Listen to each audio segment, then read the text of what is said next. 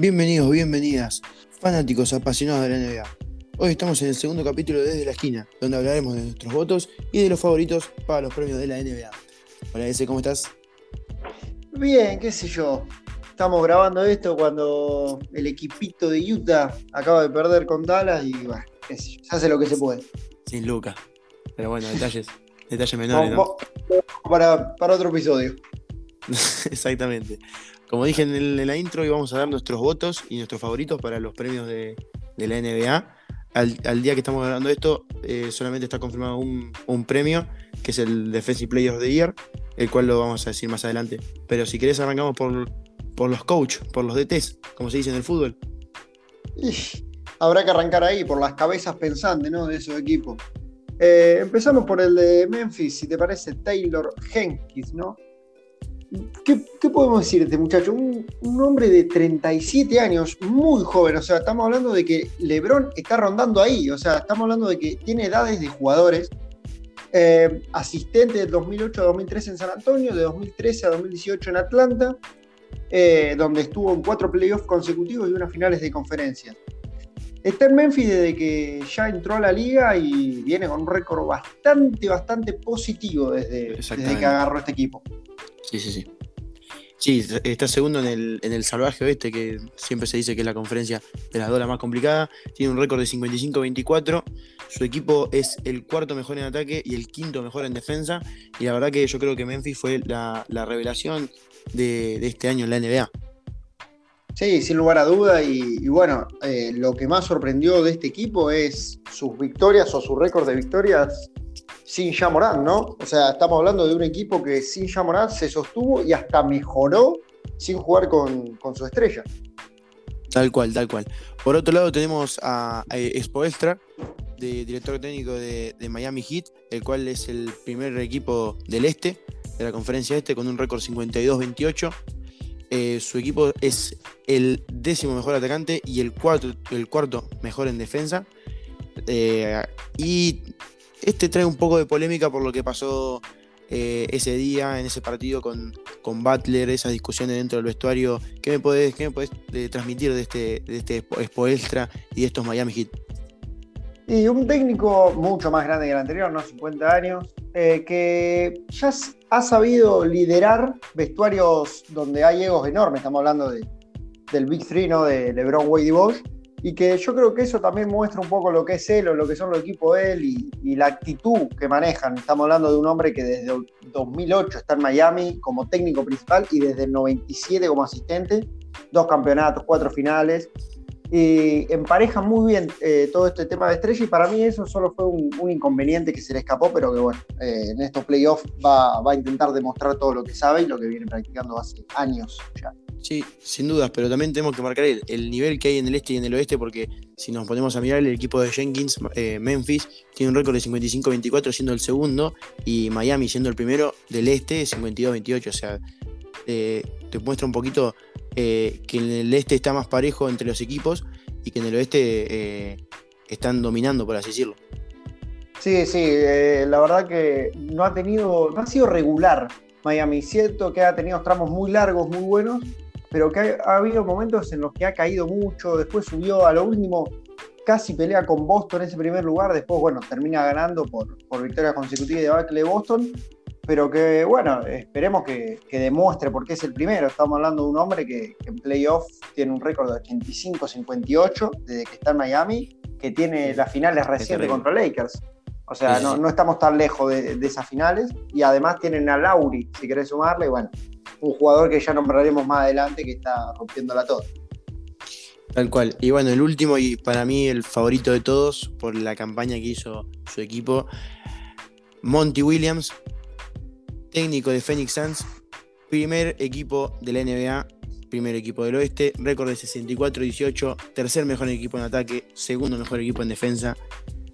El cuco, te podríamos decir, de, de la NBA este año y estos playoffs que se vienen que van a ser terribles. Pero bueno, hablando un poco más de Monty, para mí y bajo mi punto de vista, si yo le tuviera que dar un voto, se lo doy sin duda a Monty, que ya el año pasado no lo ganó y este año sin duda se lo merece. Sí, sí, un, técnico que tuvo la mala suerte, si vamos a la parte de récord, de, estar desde el 2010 al 15 en los New Orleans, tanto Hornets, que después serían Pelicans, y después en Oklahoma, que bueno, si vas a la parte de los récords se ve reflejado, fueron seis años durísimos eh, donde perdió, y desde que llegó a Phoenix hizo tres campañas históricas. Estamos hablando de que, de que llega en, la burbuja, ¿no? Y gana esas ocho victorias consecutivas, que bueno, no dependía de él entrar al playoff, hubo otros resultados que, no lo dejaron, pero que clavó ocho victorias al hilo. Luego llega a Chris Paul y mete una final en NBA y ahora lo que decías vos, ¿no? Mejor equipo de la NBA y siendo el miedo de todos porque es un equipo muy, muy coral. Tal cual. Eh, ¿Vos tu voto se lo das a Monty? Totalmente. Creo que mucha diferencia contra los otros dos. Que bueno, yo creo que el orden sería Monty, Taylor, Spoelstra. Como terminaron la temporada, si vamos a, récords globales. Tal cual. Opino igual que vos. Así que bueno, nuestro primer premio se lo damos a Monty Williams y pasamos al próximo, que es el MIP, el Most Improved Player, eh, en el cual están nominados Darius Garland, Jamorant y DeJounte Murray. ¿Querés empezar por Darius?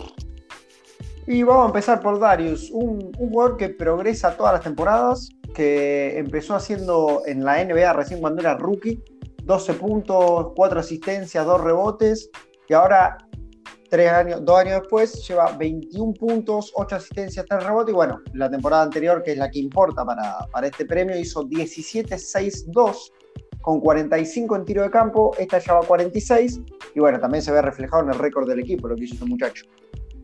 Sí, tal cual, tal cual. Darius Garland fue fundamental para su equipo y bueno, su estadística lo demuestra.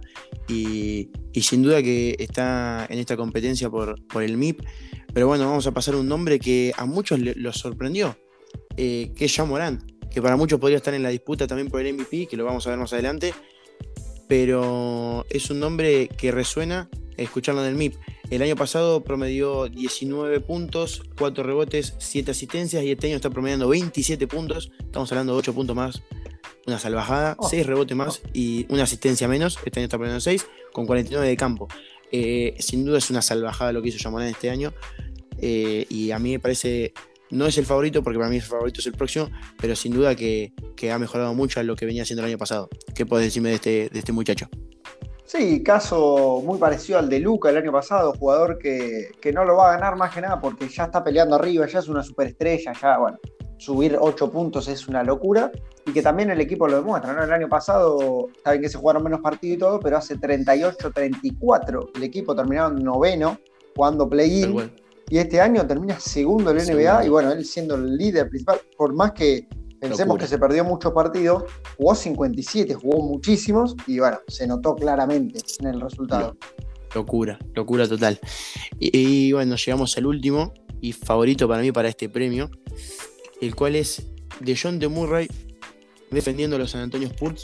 El año pasado promedió 15 puntos, 7 rebotes, 5 asistencias y este año está promediando 21 puntos, 8 rebotes, 9 asistencias con 46 de campo, siendo para mí la estrella de su equipo, eh, el líder de su equipo, sin ningún tipo de dudas. Es cierto que eh, Spurs clasificaron a play-in, pero bueno, después no se le dio en playoff. Eh, pero bueno, lideró a su equipo para clasificar a play-in sobre equipos como los Lakers, sin duda, ¿no? ¿qué, me, ¿qué, me, contás de, este, de este joven? Sí, que bueno, lo de la asistencia es una locura, mejorar cuatro en asistencia es una locura, y, se veía en el equipo de Popovich qué iba a pasar, ¿no? Se va de Rosen, ¿quién asume? Keon Johnson, él, qué iba a pasar, y bueno, demostró todo, eh, termina como líder de, de robos en toda la NBA, pasando de 1,5 a 2, jugando un partido más, promediando un por ciento más, bueno, el, récord del equipo no lo acompañó, terminó décimo al igual que, el año pasado, pero la mejoría es inevitable verla en los números, ya te dice que, es un jugador muy completo. Totalmente, muy notable. Eh, yo ya lo dije, mi, voto va para, para De por, lo que hizo este año en comparación al anterior y por cómo lideró su equipo. Eh, ¿Tu voto? Yo iba a ir por ya, pero viendo lo, que pasó con Luca y, también por lo, que, por lo que me gusta, también me voy a quedar con, con Murray, que es casi un triple doble constante este muchacho. Locura total. Bueno, si querés nos movemos al próximo, al, próximo premio. ¿Querés? Dale, vamos con el Defensive Players, el que ya se dio, el que ya sabemos. exactamente, a día de hoy nosotros estamos grabando esto el día 19 del 4 y hoy se dio a conocer quién es el, el, Defensive Player of the Year. eh, el cual nosotros habíamos votado, nosotros habíamos, nos habíamos dicho los votos nuestros el día anterior y habíamos dicho que para nosotros era el favorito. Eh, estamos hablando de Marcus Smart, el cual ganó este premio sobre Michael Bridges y eh, Rudy Gobert, un viejo conocido del Defensive Player of the Year. ¿Qué me decís de Smart? ¿Qué me decís de su temporada con Boston? De estos segundos en el este y de el, último, el último guard que había ganado este premio fue Peyton, así que que gane de vuelta un guard como Smart, eh, sin duda es algo reconocible para él. ¿Qué me contás? Sí, sí, más en, el video, bueno, que se le entrega el premio, aparece Gary felicitándolo y, diciéndole que es un orgullo. Que en los números no se le ve tanto, está bien. 1,7 robos es una locura, estamos hablando que el líder en robo fue de Jonte, que hizo dos, no está tan lejos.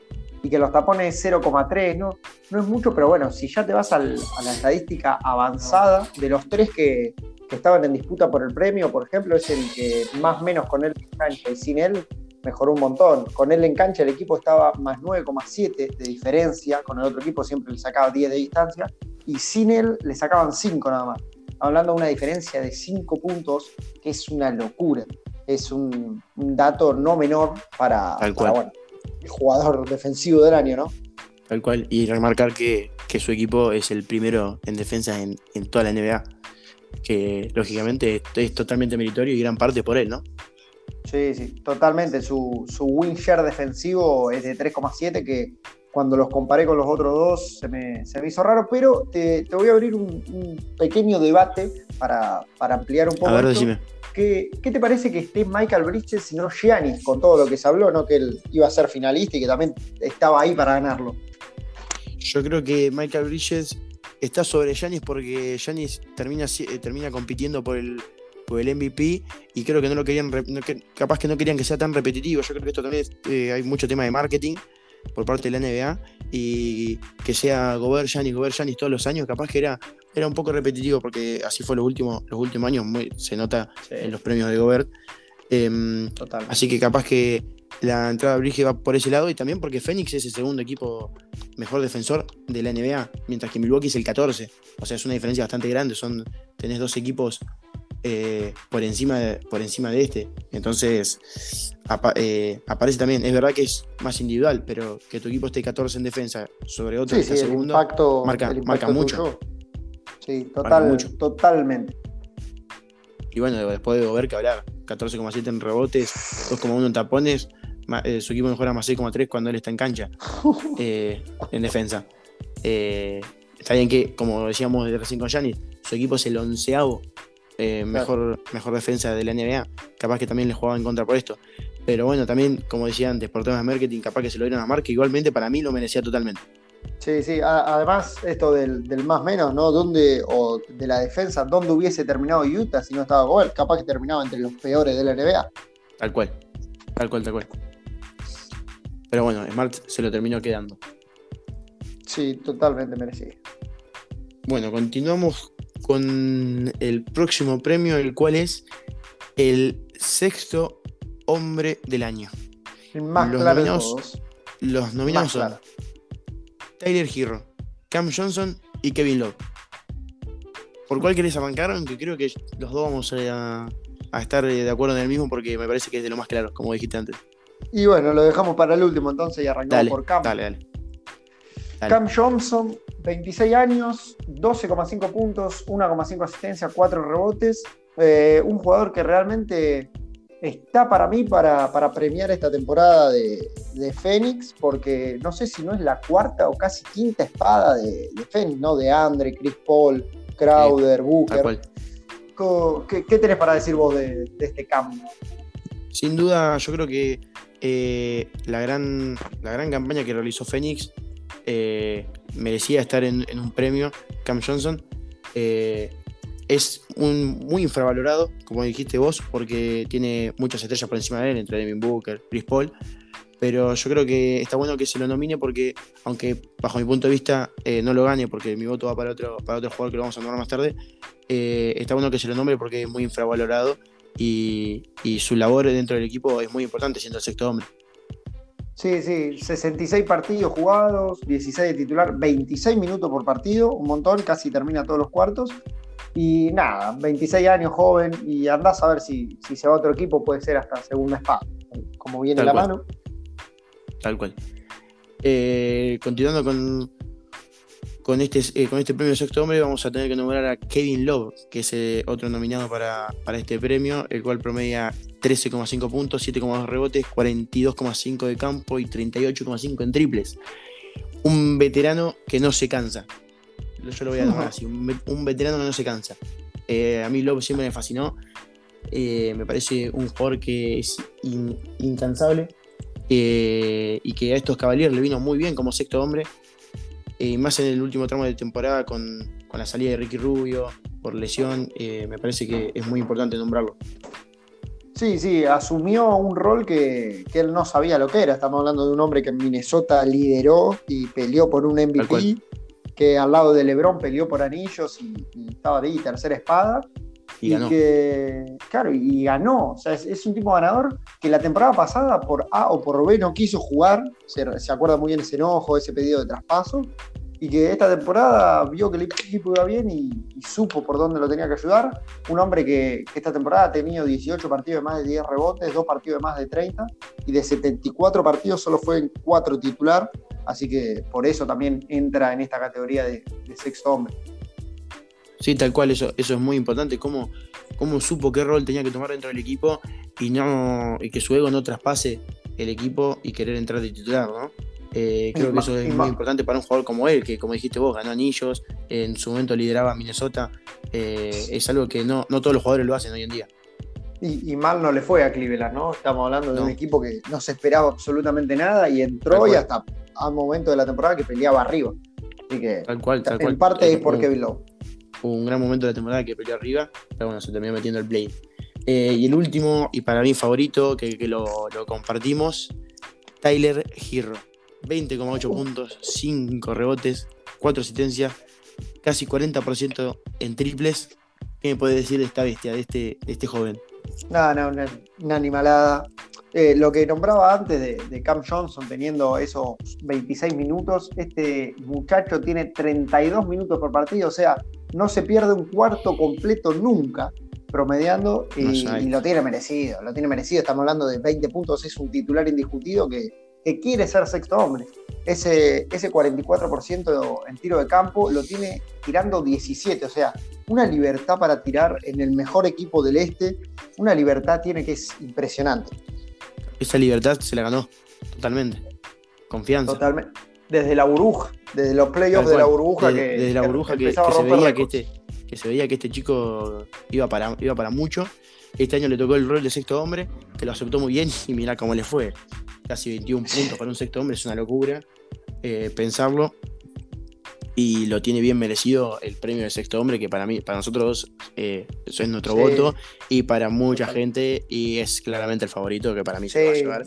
y si no se lo lleva, voy a ir yo a la NBA y yo voy a aprender fuego.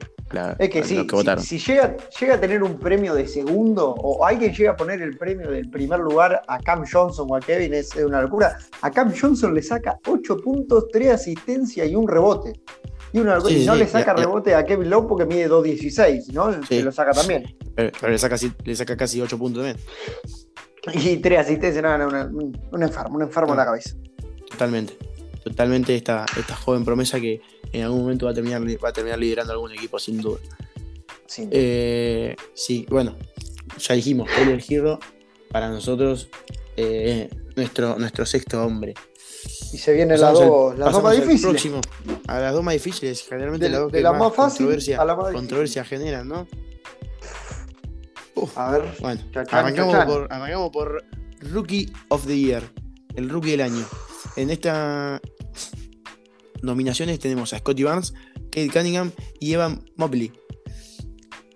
Acá, si no diferenciamos, eh, va a ser muy raro. Pero bueno, eh, ¿qué me puedes decir de, estos tres? Voy empezar por el que vos quieras, elegí vos. Y vamos a empezar con el, con el que más cerca estuvo en el draft, con el que se esperaba que, sea indiscutido como lo fue Tyler Hero en el sector. Empezamos por Cunningham, 17,4 puntos, el chico de 20 años. 17,4 puntos, 5,5 rebotes, 0,7 tapones, 1-2 robos. y un solo rookie del mes. A ver, en estas categorías, por más que nombremos eh, los números, que capaz que no son tan alucinantes, estamos hablando de el líder en puntos, segundo en asistencia y quinto en rebotes. Un pibe que desde que empezó a ponerse las pilas, la empezó a romper. Tal cual, desde que empezó a ponerse las pilas porque tuvo un principio de temporada que no había lesiones, no jugaba, eh, pero bueno, como vos decís, cuando se empezó a poner las pilas, eh, se empezó a notar por qué, por fue el número uno. Sí, sí. El, que más proyección capaz tiene a futuro es él, pero bueno, esto no se mide en este premio. Tal cual. Por otro lado tenemos a Ivan Mobley con casi 15 puntos, 8,3 rebotes, una salvajada, 1,6 tapones y 50 en tiro de campo. O un Ivan Mobley que sin duda eh, Cleveland sin, sin él y sin sus puntos y sus rebotes no habría llegado ni siquiera al, play-in bajo mi punto de vista. Sí, sí, un, un, que está, bueno, cuarto en, puntos, primero por sobrado en rebotes y creo primero sobrado también en tapones, 1,7. Estamos hablando de un rookie. No, no, no, es una locura. Estaba más cerca de Gobert que de, cualquier jugador. no, no, tiene sentido lo que hace. Y, bueno, viendo los premios en general, todos, eh, ves varios jugadores de Cleveland y yo pienso que si Cleveland hubiese estado 3, 4 puestos más arriba, el técnico hubiese entrado sin ninguna discusión porque entran todos los jugadores, básicamente. Tal cual. Pasa que, lo que logró Cleveland fue increíble. Vos mirás a principio de temporada la plantilla de Cleveland y no dabas ni dos pesos por Cleveland. Y en un momento estuvo peleando allá arriba. Después, bueno, cuando se tuvo un par de lesiones a mitad de temporada, Ricky Rubio, que se tuvo que ir después por la lesión, y vinieron otros jugadores, terminaron entrando al play-in. Pero sin duda, nadie, si vos me mirabas la plantilla de Cleveland, decías, ¿qué hicieron estos chicos? Van a terminar 15 del este. No, no, y, es lo que decíamos con Kevin Love, cada uno aceptó su rol. En, lo que pienso yo es que menos Mobley, todos aceptaron su rol porque Mobley no entendió que era rookie. No, no, hubo un momento de la temporada que lo veías abajo del aro y no pasaba nadie. Era impresionante. Bueno, y, en el último tenemos a Scotty Barnes. 15,5 puntos, 7,6 rebotes, 3,5 asistencias, 49 en tiros de campo. Eh, el mejor posicionado, o sea, su equipo es el mejor posicionado de los tres. Detroit, eh, que hablamos por el lado de Cunningham, ni, hablemos. Mobley, que bueno, entró a play-in ahí eh, octavo, si no me equivoco. Y Scotty Barnes, que entró directamente a playoff. Que bueno, ahora le tocó una serie con Filadelfia que. bueno, se evalúa temporada regular, ¿no? Claro, sí, por suerte se evalúa la temporada regular, pero para mí eso hay que tenerlo muy en cuenta. El, puesto del equipo, más allá de que son premios individuales, el puesto del equipo es muy importante para mí dentro de, dentro de estos premios porque significa lo bien que juega su equipo y lo bien que juega este jugador para dejar a su equipo tan alto. Mm. Sí, estamos hablando de, bueno, el único de los tres que entra en el top 5 en las principales estadísticas, tercero en puntos, tercero en rebotes, quinto en asistencia, quinto en tapones y quinto en robos. De los tres es el que más rookie del mes tiene, febrero y marzo, que dato no menor son los tres del, este, porque en el oeste de alguna manera Josh Giddy arrasó y se llevó 4 de 5, porque bueno, Jalen Green no despertó nunca. Y bueno, un, estamos, todavía, Sí, un, joven que capaz no aceptó su rol de rookie, capaz que fue más allá, pero que, sí se vio como muy comprometido con el equipo, entendiendo que si acá lo iba a ayudar tanto a él como al equipo, que él era la estrella, y, lo ayudó en la temporada un montón de veces, eh, tanto en ataque como en defensa. Tal cual. Bueno, ¿qué, quién lo dice primero, vos o yo? Y voy yo, voy yo porque bueno, la anterior lo venía diciendo vos. Yo me voy a quedar con Muli, me parece bueno, el mejor defensor de, toda la camada y que un impacto tremendo. Y bueno, los rebotes y, los tapones, además de los puntos, lógicamente, creo que, le van a terminar dando ese premio a Iván.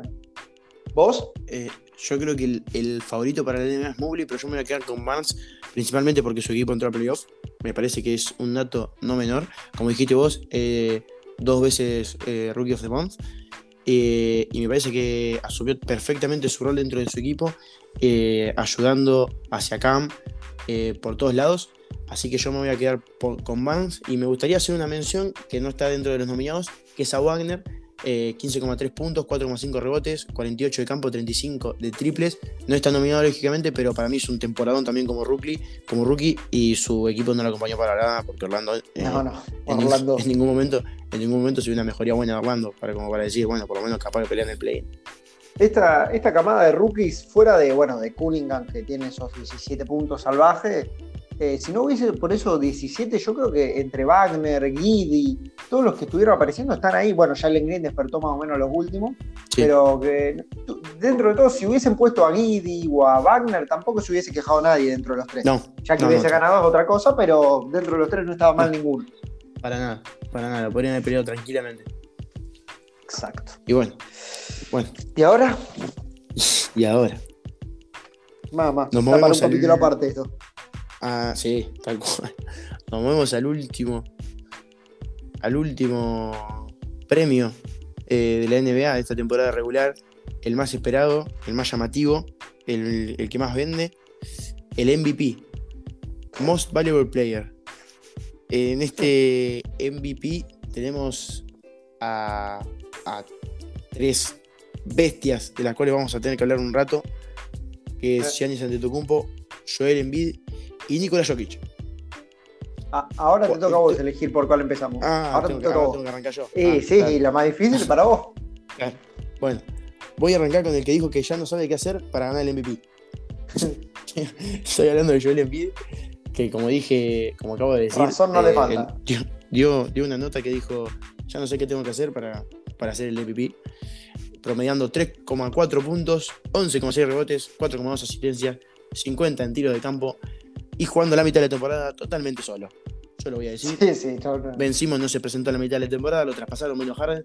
Y bueno, ahí ya tuvo un poquito más de compañía, pero la mitad de la temporada la jugó totalmente solo y totalmente desnudo, para no decir otras palabras. No, no, sí. Eh, lindo miembro, la verdad, se los pasó por la cara a todos.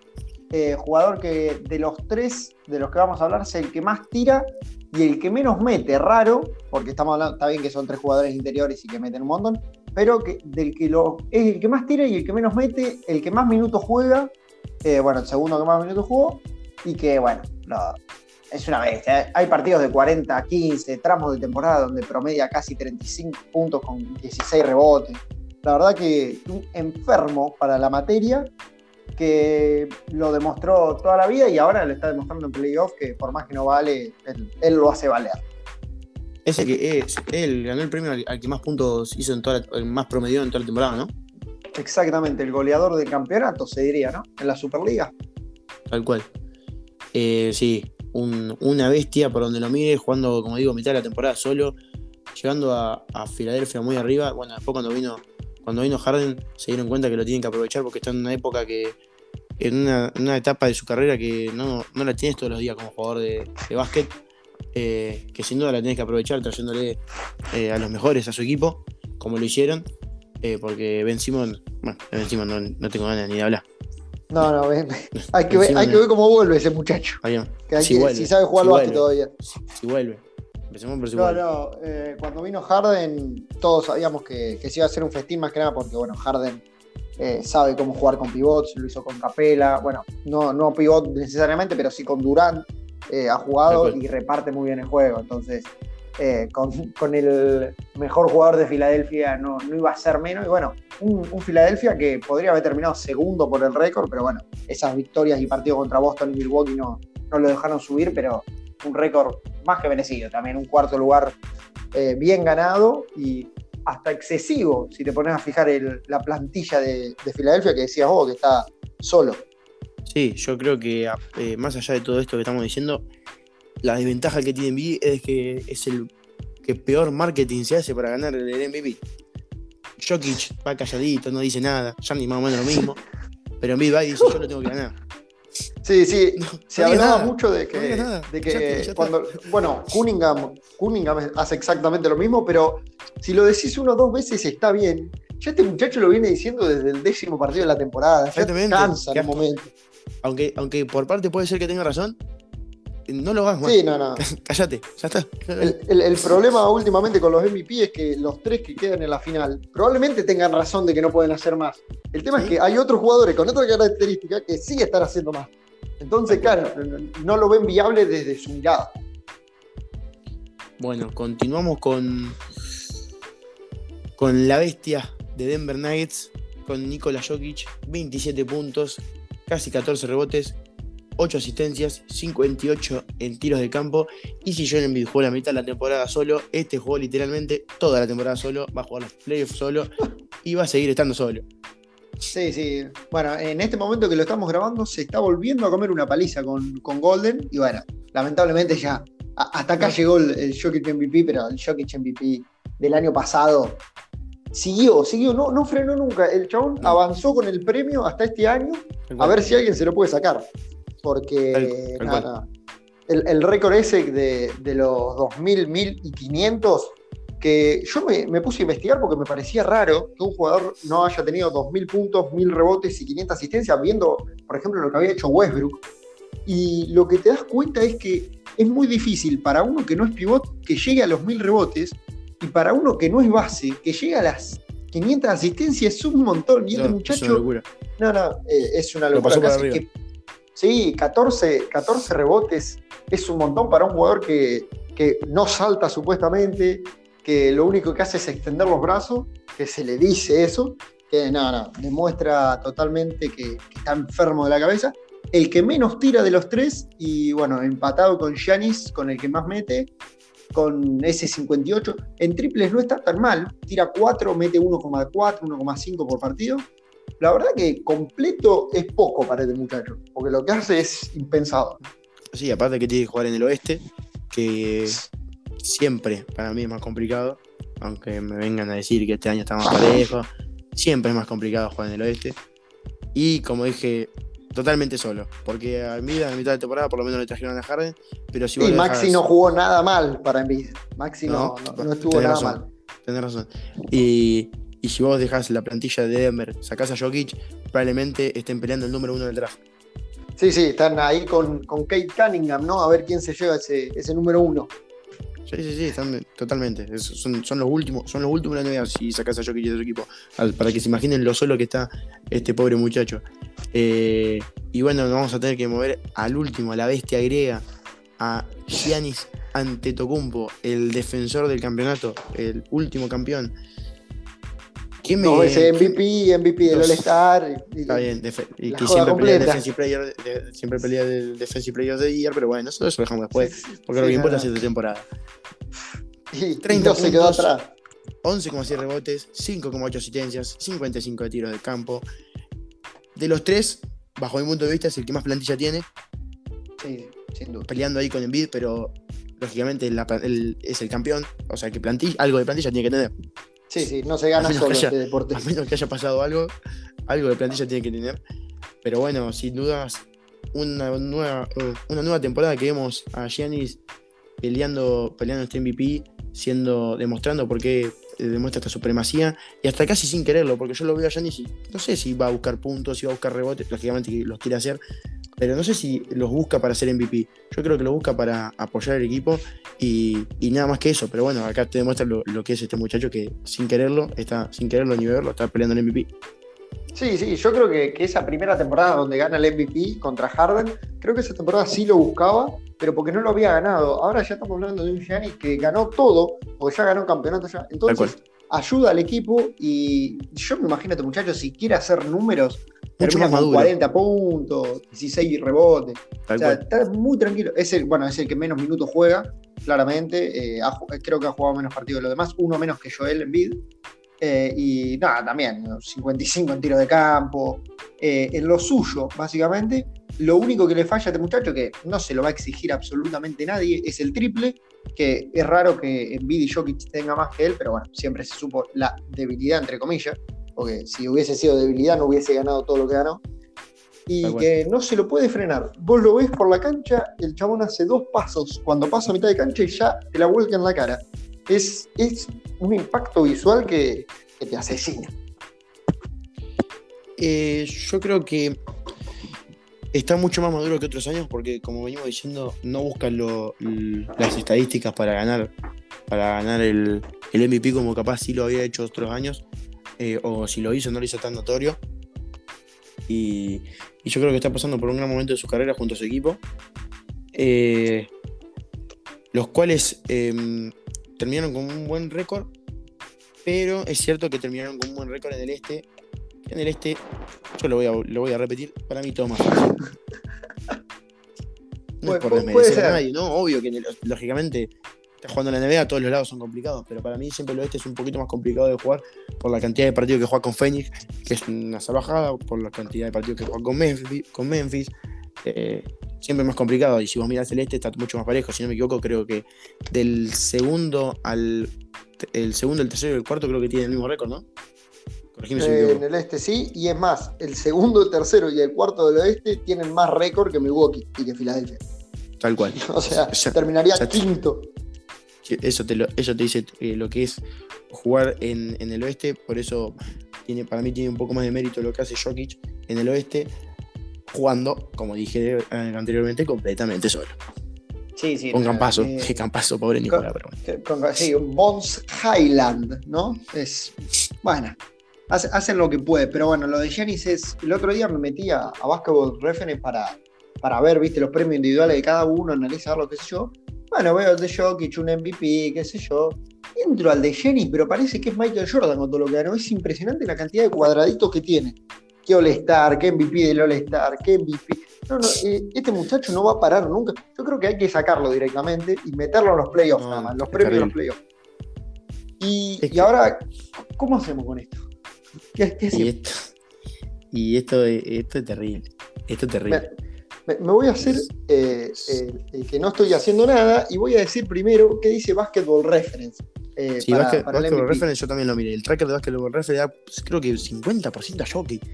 Cu- 43-5 a Jokic, 24-3 a Giannis y 12-4 a Embiid y bueno, después los Chris Paul, los Doncic. Sí, no, no. Casi- sí, casi el doble. Muy. O sea, yo no. Voy a, ya me voy a tirar yo a la pileta. Yo voy a decir que para mí el MVP eh, también es Nicola. Porque- ¿El MVP ah. para vos o el MVP, el MVP Para para, mí, vos para mí, para o quién lo va a ganar? Para mí, ¿y quién lo va a ganar? Ah, los dos, perfecto. Los dos.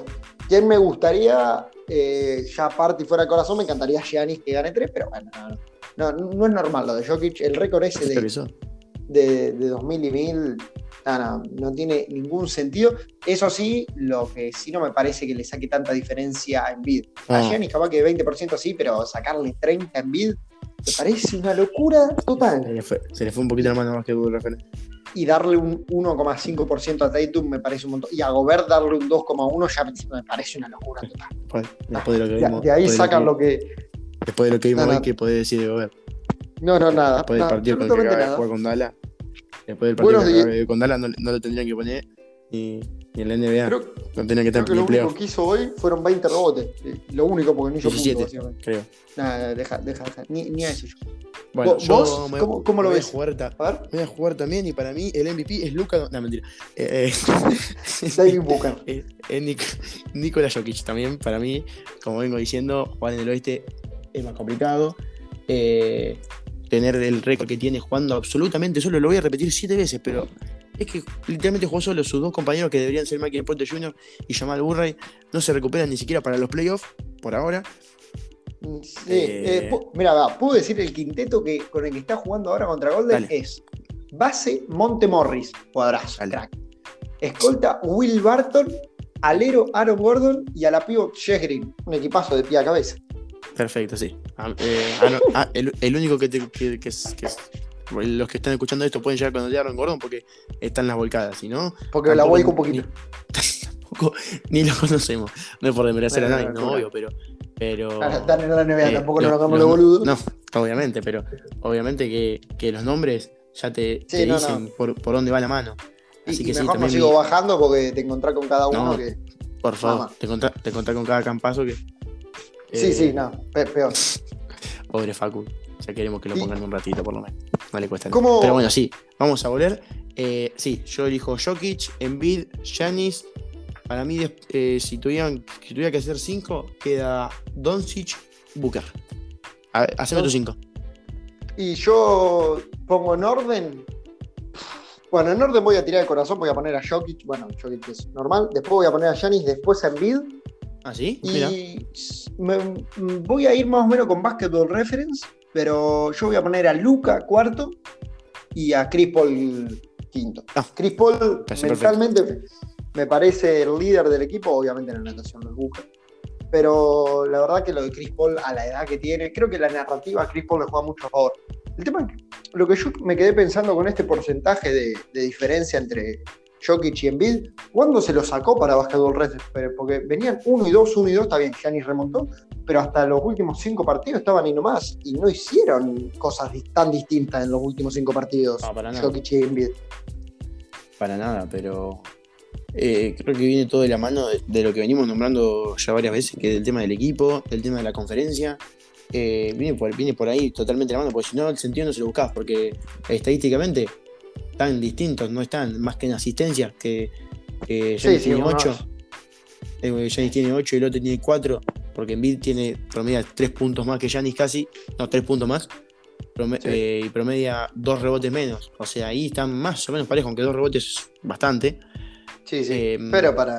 Pero en asistencia, 3, 3, casi 4 asistencias más promedia Jo- eh, Jokic por partido. sí, sí.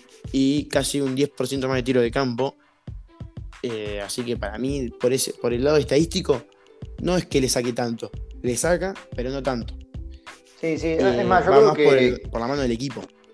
ahí está la diferencia entre capaz Jokic y Embiid, de que Jokic sí confía en sus compañeros por más que sean Ns, Ns, y, y no Embiid, porque fíjate que uno tira más que el otro, que es Embiid, por eso Sí. mete menos y da menos asistencia. O sea, la confianza en los compañeros creo que es vital, y bueno, Jokic la tiene claramente, además te deja solo con los pases.